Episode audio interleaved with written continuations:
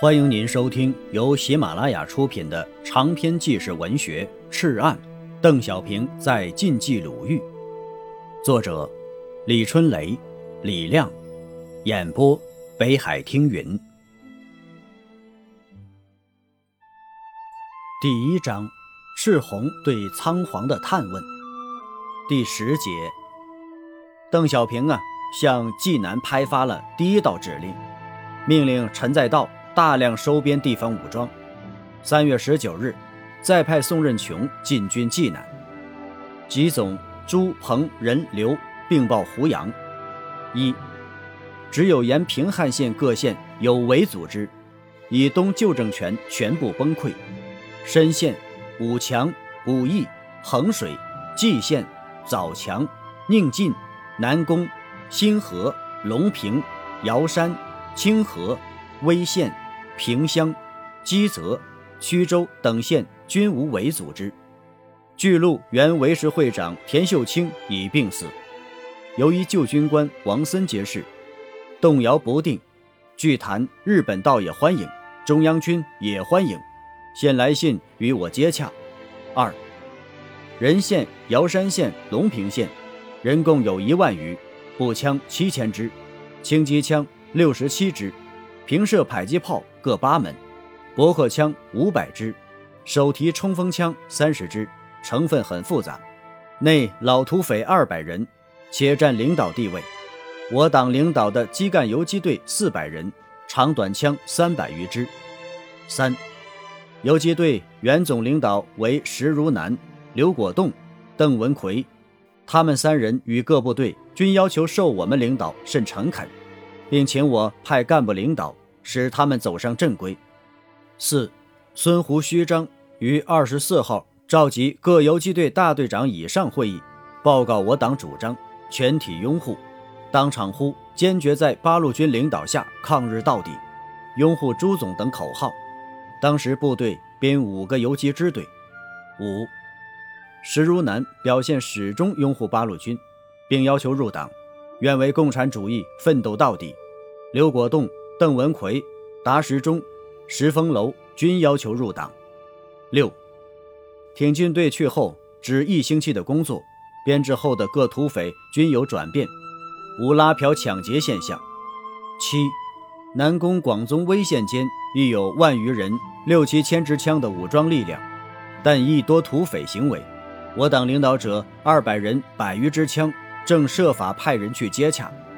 八，仁县、隆平、瑶山准备组织县府，已有七十余村组织了自卫队，开始戒严工作。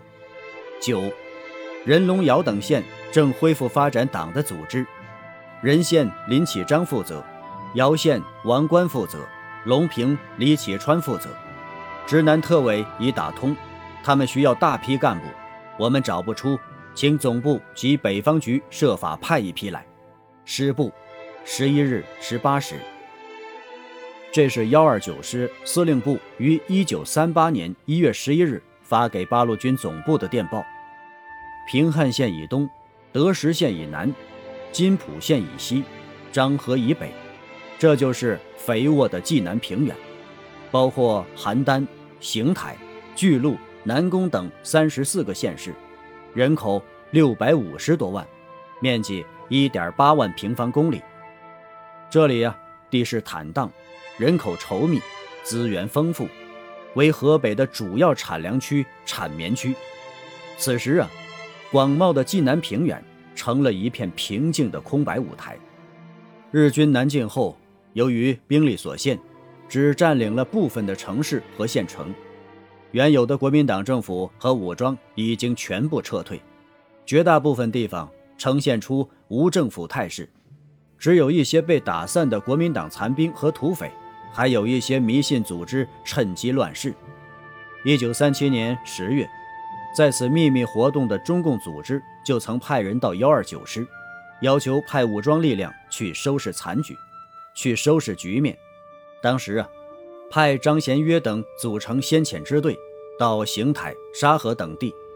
十一月，又派孙继先、徐光义率三十多名营连干部，组成了挺进支队，进入任县、平龙等地活动。一九三八年一月十五日，又派陈再道、李经玉带七六九团四个步兵连及机枪连、骑兵连组成了东进纵队，以南宫为中心，向周围各县开展工作。济南，一块肥沃的土地，共产党怎能轻视呢？邓小平到任后啊，继续加大对济南的关注。几天后，就济南问题拍发了第一道指令：直南游击区一个基干队成为核心，决从你们正规步兵中抽出一个连做骨干，先扩充为营，三个月发展成团。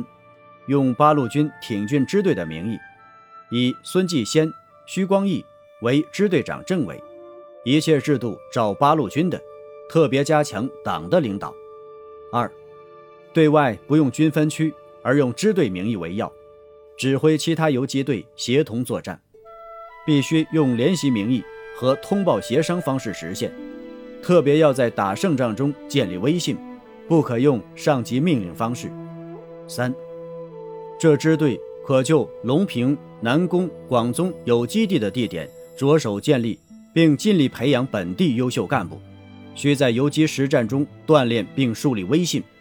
刘邓，二月十日，一九三八年。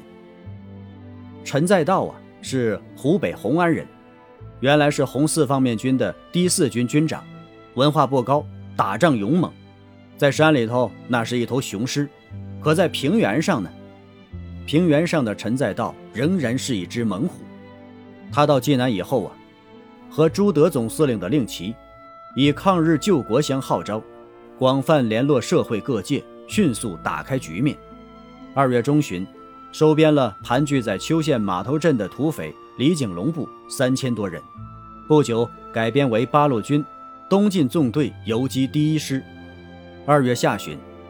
检出蓟县码头的土匪头子金庆江，收编所部三千余人，改编为东进纵队第二支队。三月初，陈再道邀南宫北部两支最大的民军武装赵玉祥部和段海洲部举行三方会谈，统一成立了三方军政委员会，陈再道为主任。三月中旬，又成功策反了驻威县伪军警备第一旅。将所部四千余人改编为济南抗日游击独立第二师。三月十九日，邓小平再派政治部主任宋仁琼率骑兵团进军济南。济南注定将掀起另一个风暴潮。亲爱的听友，本集播讲完毕，感谢您的收听。